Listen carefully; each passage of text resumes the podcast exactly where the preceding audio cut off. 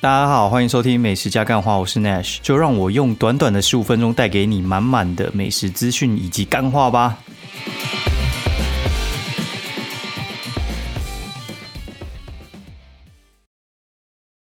好，大家好，欢迎收听美食加干话第三季第九十九集，我是 Nash，然后我们终于来到第九十九集了，然后这一集就是 这一季的 ending，真的是太快了吧？对啊，你这种。拖拖拖的速度那边录，其实好像好像也蛮快的，对。然后刚刚他妈的，我不知道为什么没录进去。然后我刚才觉得很怪的时候，然后我再重听，发现我录了十几分钟的空白。然后现在要重新讲，所以我就觉得，哎，到底是到底是怎样？好，不过我的我的感冒其实已经好差不多了。就长大之后那种感冒，我真的觉得有时候好的不是那么完全呢。就是你可能三天那种就是急性的那种八十趴的东西全好了，然后接下来就是可能有个有个二十趴哦，然后就是什么鼻塞啊，然后什么流鼻水啊，然后有痰啊，会咳嗽啊，这种东西就会跟着你。然后像我我现在声音，我觉得就是就好多了，就是我觉得没有鼻音那么重了。那今天终于完成一件我觉得 让我没有那么焦躁的事情，因为。就这几天，我们就带布洛克去参访卫权球场的案子，然后一直在让我觉得非常非常的紧张，因为就是这个案子的话，其实是我很久很久没有接触到那种就是活动案，然后就是以前我们在做业务执行的时候，然后就是会很常遇到这种就是执行案子，然后执行案子哈，它其实就是像我可能带三十个人去体验三星手机，然后请他们写一篇文章，然后。你就租了一个什么小型会议中心，然后请了十个工读生，然后接待他们，然后还有一个讲师，然后这边讲解之类的，然后发一些简介给他们，然后事前请他们填报名表，然后然后去收集他们资料啊，然后稿费啊，然后最后他们交文章啊，然后再全部送上去，然后请长官修一下文章啊，然后发回去给他们写，然后确认发文时间，然后确认发文时间之后。那个发 Facebook 的文案呢，也要注意啊，然后可能不能涉及什么有的有的没的之类的。哦，然后有什么东西一定要写哦，然后稿费要汇给他们啊，然后就是中间种种有的没的。哦，然后这种东西可能三十个人哎还要分批来。哦，然后有些贵的，有些便宜的，然后贵的就是鸟毛啊，然后意见一堆啊。便宜的就是喜欢迟到不来啊，然后说话不算话啊，然后乱写一通啊，乱拍啊，然后模糊啊，然后对吧？然后或者是就是有人就没交啊，所以你当初可能要找多一点人啊。反正就是这种鸟毛事情，其实就是他妈超多，多到又不行。然后你就觉得说厌世哦，这种东西就是厌世。那我已经很久没有做这种就是执行案哦，就是。这种执行案其实它就是卡几个关键，就是你你先确定他们什么时间能到，然后接下来就是一环扣一环，就是你你就会要事前准备嘛，啊事前准备之后就是哎你可能要带什么工作证啊，工作证来了没？好，那他们的票来了没？他们票要坐哪个位置？然后你可能有哪个几几个地方要写啊？其他人他们要吃什么东西？然后谁要负责吃什么之类，然后确保他们有拿到他们东西，然后。有个愉快的体验，然后官方可能要送他们什么东西，然后有一些官方的摊位啊，或者是重点的摊位哦，要干嘛？然后确保一下，就是事情在轨道上面进行，对，哦，然后啊，该怎么讲啊？确保东西在轨道上面进行之后，就是你你今天把人全部带进去，然后这边让他们愉快的看球，然后看球了之后，就会中间会有一些鸟毛事情发生呢。哦，假设说开头的时候就有人会先给你迟到，你就先前一天跟大家讲，不要迟到，不要迟到，因为迟到之后人会变多，变多就难讲解，然后东西变得难拿，因为人多之后，你那个厨房他们出餐都是一次性很快的大量人潮进来，哦，然后就会干，你可能原本讲好东西，他们东漏西漏，爱给不给。哦，迟到会这样，然后接下来就是因为他们可能要去不同区域，然后你要确保他们去到正确的区域有正确的体验，对，然后人一多，然后一迟到一环扣一环，就可能扣不上后面那一环，然后好，就算真的是扣上了，哦，扣上之后呢，就会变成说是你前中后哦，就是你前面带导览，然后中间要去看一下他们，然后交换一下眼神。因为有些人他们是有问题是不会讲，就是要等你去开口问啊。然后我也不知道为什么，哎，为什么？为什么？为什么会会被这么被动啊？对，就是就是会这么被动。我我老实讲，嗯，实在实在也不知道。对，就是有人会需要那种 baby sitting 哦，就是你那边当保姆那边问候他。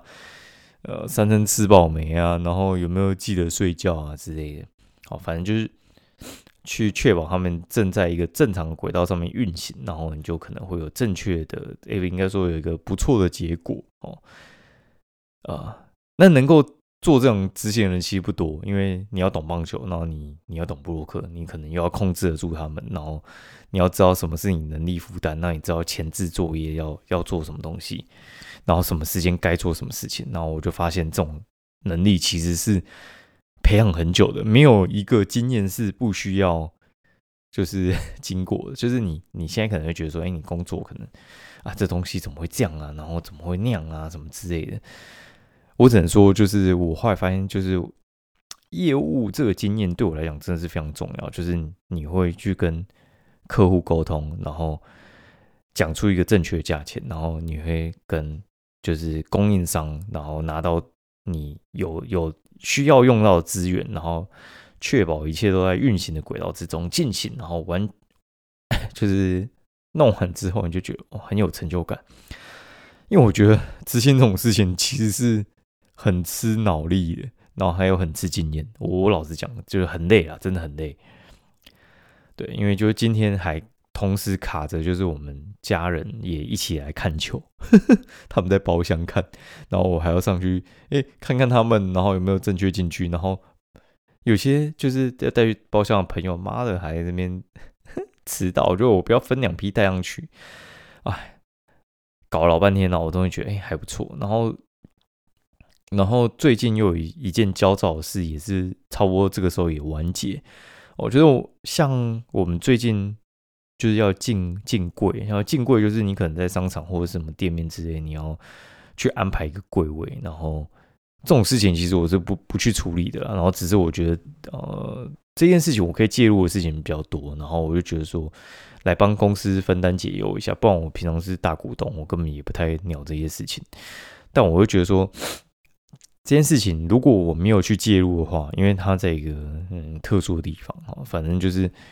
如果我没有去介入的话，我觉得他会是一团糟，所以我就想说发挥我专业能力来协助他们。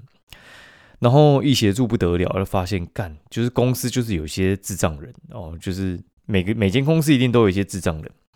啊。这这位仁兄呢，他就他妈的就是啊智障。好，我讲一下他怎么智障。就是我们在订东西的时候啊，其实像订饮料这件事情哈，就是。他有跟厂商订，或者是你去跟某某订。那跟厂商订，或者是跟某某订呢，到底有什么差别？差别就在于说，厂商的话，他正常来讲，我觉得直接送过来嘛，然后可能会比较便宜一点嘛。那跟某某订的话，就是你可能少量，然后可以很多样，然后可能会稍微被贵一下。但实际上不是这样哦，哦，实际上不是这样，就是厂商比较贵。然后他送过来也是要有人接，他也不能怎么拿个钥匙就直接丢进来。某某某某是我觉得比较不确定的话，是你可能不知道他什么时候会来，但他可能就是二十四小时之内就会来，所以其实也是我觉得有嗯蛮蛮固定的时间呐。对，所以你也不能说厂商，我觉得也是突然就说哦，等下等下货就过去了。只是我觉得像什么鸡肉啊、什么吐司厂商，那种可能就是。比较固定，但是我觉得送那种饮料，他们他们也是很不固定的时间会来，就是突然就过来下货，然后就冲冲进来，就拉一个提箱就进来了。对，那好，那我就想说，那我们为什么要跟厂商叫？就是因为某某比较便宜，然后都要有人收，那厂商来也是要有人收。某某比较便宜，那我们为什么不跟某某叫？那我就想到一个比较简单的解答，就是我们会跟某某叫，有可能是因为就是某某那边他要刷卡。哦，然后厂商那边呢，我们是可以拖欠他们货款，就是有些可以拖一个月以上，因为你刷卡大概是一个月要结一次嘛。然后你如果是那个你你你如果是那个厂商的话呢，就是你可以可能拖欠他可能可能可能一两次这样子，哎，不是，就是一两个月。好，讲错，你你可以拖拖欠他一两个月。那后来我就是我们另外一位同仁，他就跟我说，哎，其实不是哦，就是他给我一张单子，他说上面写的是取货付现，就是你你货过去之后。你就要付现金哦，这哎，这个这个这个就是有点像是你去早餐店，然后有人拖几箱牛奶进来，然后就塞一张单子给柜台，然后柜台就从那个啊抽屉拿出零用金，然后就支付掉那那个货款哦，这种东西就是货到付现这样子。那这种东西的话，那哎，我某某是不是还其实还可以拖个一个月？那就你你比我贵，然后又不能拖，然后你收货方式还一样，那我为什么要跟？就是我为什么要跟那个就是常常交，我完全不理解。然后好，然后反正他们终于被我说服之后，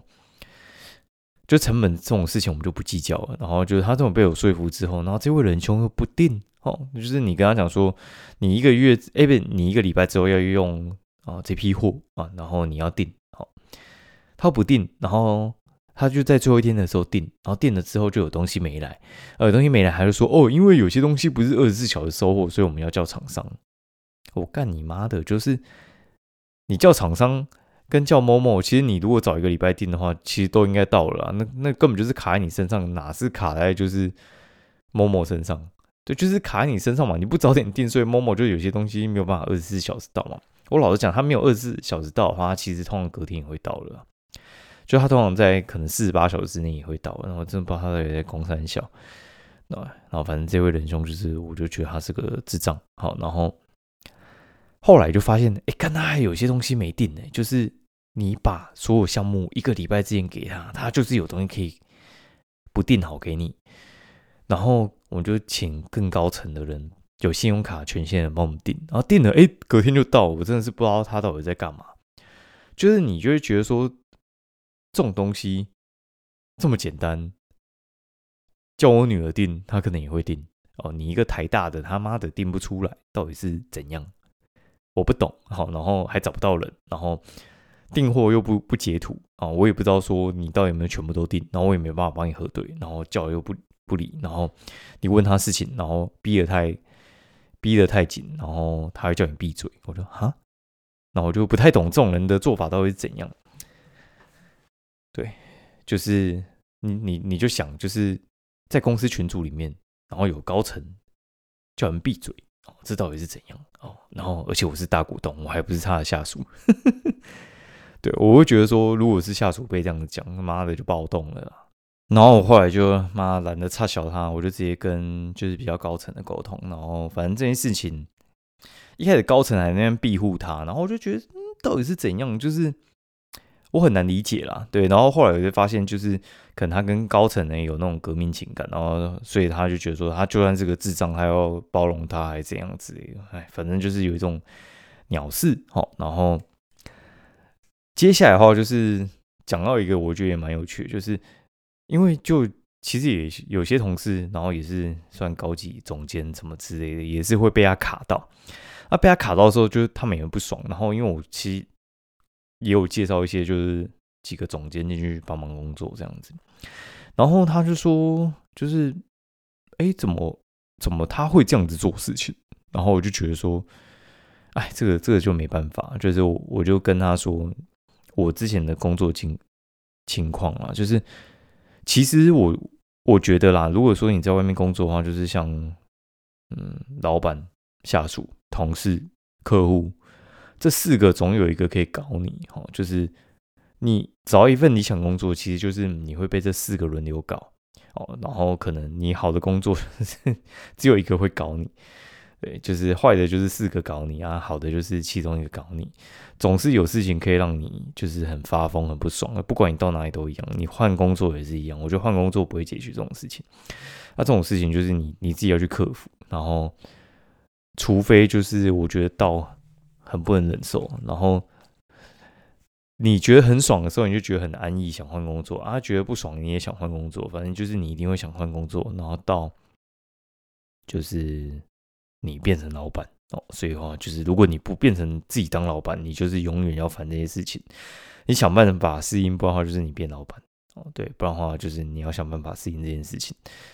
对我现在终于讲到我刚才断掉的地方了。好，然后我就说，那你就想哦，就是这种事情，因为他就遇到一个状况，就是像我们我们在进柜的时候嘛，就是假设说你进一个商场，或者是你进百货，然后或者是你进啊，像是进一些一般的街边的柜位，哎，你进这种进这种店的话，其实你就是会有一些前置作业嘛，好像是。你要去拿附近的发票啊，然后去看一下电信啊，然后看一下大小啊，然后看一下水电啊，估一下你可能的费用啊，然后接下来你弄完决定可以开之后，你要画平面设计图嘛，然后进设备啊，然后进物料啊，然后找人啊，这种事情，它就是一个流程的。那中间就卡到一件事情，就是它中间的那个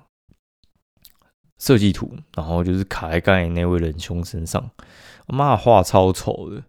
超丑，丑到不行。然后就是高层也看不下去，然后就是请请他重画，然后他就很阿赞。那我就跟他说：“你你有想过，如果说这件事情哦是内许他会画图，然后他又是股东，然后我跟他讲说，我跟高层讲说，交给我来哦，我收你几万块，然后可能半天之内给你。你觉得他会给我钱吗？其实他。”我觉得他是会愿意付这笔钱给我的，就是其实我要说的是，就是你你专业能力到一定程度的时候，你自己独立个体户的时候，你有一些稀缺的能力，然后不可取代性的时候，老实讲，啊，很多工作可以做，然后而且比较有有一些那个就是跟人家叫板的能力哦，然后我我就随便举例跟他说啊，就因为他他们是做那种就是。行销类跟那个就是餐饮规划，然后餐饮顾问类型的工作，那我就说，其实其实你可以试试看啊，就是如果你去你去录个 YouTube，然后就专门在讲这些事情，好，然后然后给人家建议之类的，拍多了之后你就变专家了，然后拍多你变专家，就是一定会有一些人看的这些东西，然后。他就跑来找你，就说：“哎，我给你几万块，然后你当我顾问，然后你帮我顺一下，就是我开店，我是不是有遗漏什么东西？就是那个流程是不是有哪里不顺？我是是那个动线没算好，那个高度没有量好，然后或者是人数抓错，或者是我这样子可能会亏本。哦，当你有这个能力的时候，你去人家来求你的时候，其实你你其实做的事情就是开一个价钱，然后他 OK 就做，啊不 OK 就算了哦。”但是如果当你是有这些能力，然后你你要去求别人的时候，就是你，哎，你有这些能力，然后你去到处问说，哎，不好意思，那个什么，就是我可以当你餐饮顾问吗？哦，可以啊，那这样不用钱还是就是免费吗？还是什么之类？就是你拜托别人跟别人拜托你，你你的那个喊价方式是不太一样的。所以今天。今天那个什么，就是有人写信来问我说：“哎，那可以来帮我们夜配还是什么之类？”你就你就给他一个价钱，他可以就接受，不可以就就不接受。他觉得很尴尬就杀价嘛，就只有这几种结果嘛。那如果说今天当我是一个布洛克，然后我去到处敲各家餐厅说：“哎，我可以帮你们写吗？我流量很好。”然后人家就会拿你那个网址，然后拿你这个人的名片。去到处问他餐饮店的好友，说：“哎，这个人到底厉不厉害啊？然后找他会不会亏钱啊？然后，哎，他来找我是不是他很缺案子啊？什么之类的？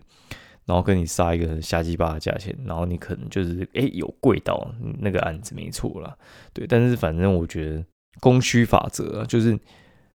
你的能力需要让人家去需要你哦，不是你需要去拉客户，不然的话你你的那个。会变得很可怜啊！对我我要讲的就是这种这种东西，对，就是我们要去把自己能力拉到，就是别人需要我们，然后他要来找我哦，对，就是他要来拜托你啊，对，就是呃，像像我们目前嘛，我们我们就是有带他去上什么语言治疗嘛之类的，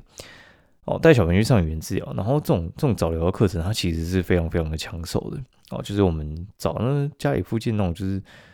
哎，你知道早疗这种这种东西啊，就是语言治疗师，它其实是很多很多种的。健身教练也是很多种，就是健身教练这么多，但是总是就是有这么几个明星教练，为什么嘛？为什么大家都要找他？然后就是像什么台大医生哦，就是某几个他开刀就超强，大家找他哦，甚至可能要巴结他什么之类的，然后或者是他在外面开诊所然后抢破头啊怎样之类，这种东西其实他。那种语言治疗啊，就是他就是会有一些，你就看他，哎，骂台大毕业，然后或是某个什么什么中心的主任，然后然后或者是呃这一区的什么辅导辅导辅导长啊什么之类，就是他会有一些显赫的呃学历加上经历，然后就觉得哦很有说服力，然后再加上你去的时候，你可能被他环境吸引之类。然后你去求他说，我能不能排进去你的治疗流程，或者是能不能排进你的开刀里面之类的？就你去求他的时候，就变你要配合他哦。然后反之就是有些就是感觉哦，他要配合你。对这种事情，我觉得其实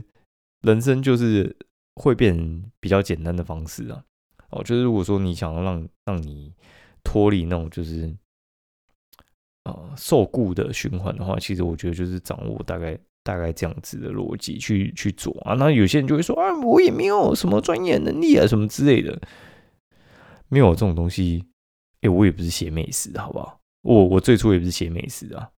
这种东西是培养出来的啦，很很少那种就是天生就是这样嘛。除非你职业本来就是这样，你职业原本就是接案仔的时候，就是那个那个竞争是其实是更开放的。就是我健身教练他其实。他是要不断去进修的，你知道吗？他就是要，就是想办法去上更多课，然后有更多新的东西。因为我们以前在上他课的时候，我老实讲，我两年前在上他课的时候，我后来上到最后，我觉得我得不到什么新的东西。我觉得他教的东西是我可以呃自己去练的，那我就会把课程停掉。因为上一堂课也是一两千块嘛，对不对？可能通常是一千五了，一千五到两千左右，我觉得是一个高端的健身教练的金额。那你你要收人家这个钱的时候，你就要让人家觉得每一堂上课都是值得的，不是我固定教你一些你在健身房就可以很简单做掉的知识哦，有一些不可取代性。然后我一直觉得说，哎，你有在加强你自己，你可能会去上一些国外的新的技术，把一些新的观念进拿进来，然后我就有感受到他的进步。然后他们他们会有一个能力，就是叫做动态调整，哦，就是。书本上的健身课哦，或者是书本上的治疗课程，跟实际上的的课程哦，其实是会有一些变动的，不一样的、克制化的东西。这个东西我觉得就是看经验，然后然后就是看口碑。所以我觉得，当你在这种类似可以接案的上面，你可以累积出你的口碑的时候，其实你就有一些话语权了。哦，大概是这样子。讲太多，我们来讲点美食的啦。虽然我觉得不一定。有些想听这个东西，但是我觉得我们节目还是要讲一下哦。对，哦，这一周的话有去跟朋友去市里那边吃一点有的没的，就是去夜配哦，然后就去吃什么阿亮面线啊，士林坤叔手做糯米肠。这家店我其实介绍很久，就是他手做糯米肠，他他其实那个肠子的皮洗很干净，然后很 Q，然后很像那那那个什么。保险套哦，就是人家讲说是像保险套，呵呵呵很好笑。就是那种什么一千零一个故事，然后还有什么营业中哈，他们他们其实都是有去这家店啊。然后还有家乡碳烤香鸡排哦，这家店它其实也是很有名，就是碳烤香鸡排，我觉得第一品牌啊。然后我觉得鸡排店能够做到每次都排排成这样，我觉得不容易。它现在涨价涨到九十五块，我从七十块开始吃的吧。它最早好像更五六十之类的，那你不要叫它碳烤蘸那个酱烤的话，好像还可以折五块了。然后还有吃一家店叫做 O M B R E，然后它是在那个呃大安大安捷运站跟那个科技大道的中间啊，然后它是在鹅川的二楼，那个位置我觉得，哎，那个位置我觉得还蛮蛮有趣的，就是它在二楼，然后。我觉得说他他声音真他声音真的还还蛮好的，就是好到我觉得有点有点出奇。就是我那时候我朋友推荐我去吃的时候，我其实不以为意，因为我去吃鹅川，他说二楼那家电影其实也不错。然后我就坐那个木栅线，然后就去科技大楼的时候就经过，我一看，哇靠，平日中午客满哎。然后我就觉得很惊讶，我就约朋友去吃，然后觉得说，他炖饭真好吃，超厉害，很推。对，然后大家可以去吃看。但是它价钱，我觉得也是稍微高一点啦。但是我觉得价钱这种东西就是大家参考就好，就是有时候吃东西不要太在意 CP 值，不然你很多东西不能吃。哦，然后朝月坊，我们去吃，就是美孚一楼那个烤鸭店，我觉得也还不错哦。但一人吃起来大概就是一千二、一千五左右。我觉得你不要点太多，就是一千二啊，点多一点就是一千五。那种合菜东西还是多一点吃会比较好了。然后去吃玉虚荣啊，这家店我就很常吃，就不讲了。然后还有吃那个 JB Diner 哦，就是这礼拜我们去吃 JB Diner，就是呃天母天母这边的话，其实早午餐很多间店啦。然后 JB Diner 跟初雅这两家店算是非常非常的老牌。然后还有去吃 Preserve 哦，这其实是清明年假的时候去吃的。但我老实讲，我现在想起来就发现，哎。其实清明年假也才刚结束，再过两天而已。因为清明节假结束的时候是星期三嘛，然后过了四五，然后就接六日，其实还蛮蛮混淆，我不知道自己到底是在哪一天。就上次在录的时候，其实还在清明节的时候。那 JB 呆呢？它其实它的状况就是，我觉得它是一家环境很不错的早餐店，它的东西就是稍差一点。Preserve 就是它是一家很完美的店，然后东西也不错哦，然后我觉得还蛮推荐的。我觉得 Preserve 比较好吃，但是它是属于那种就是，嗯，我该怎么说？它是属于啊素食餐厅，对，所以话它就是有蛋，那其他就是全部都是素，那有些人没办法吃这种东西，大家有时候还是喜欢吃大肉肉这样子。然后天母我会吃一家 Wooden Pot，然后这家店我觉得很夸张，它平日。的那个什么平日星，我们那个星期四吧，平日星期四中午一点去，大客满，超车，差点没位置，我们坐到最后一个位置，超夸张，真的很夸张，我不骗你。然后今天今天去吃爱生气的韩媳妇，那这家店，我觉得也蛮屌的。就我吃完，因为大家不知道有没有吃过那种，就是什么韩国韩国烤肉哦，那种韩国烤肉其实都。价钱都不便宜哦，就是他们随便吃一吃那种价钱，可能都是要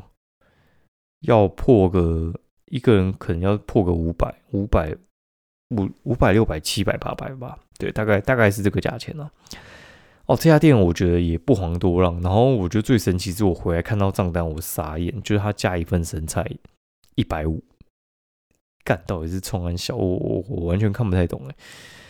对，就是。他一个那种蒸蛋很大一碗两百二，然后加生菜一百五，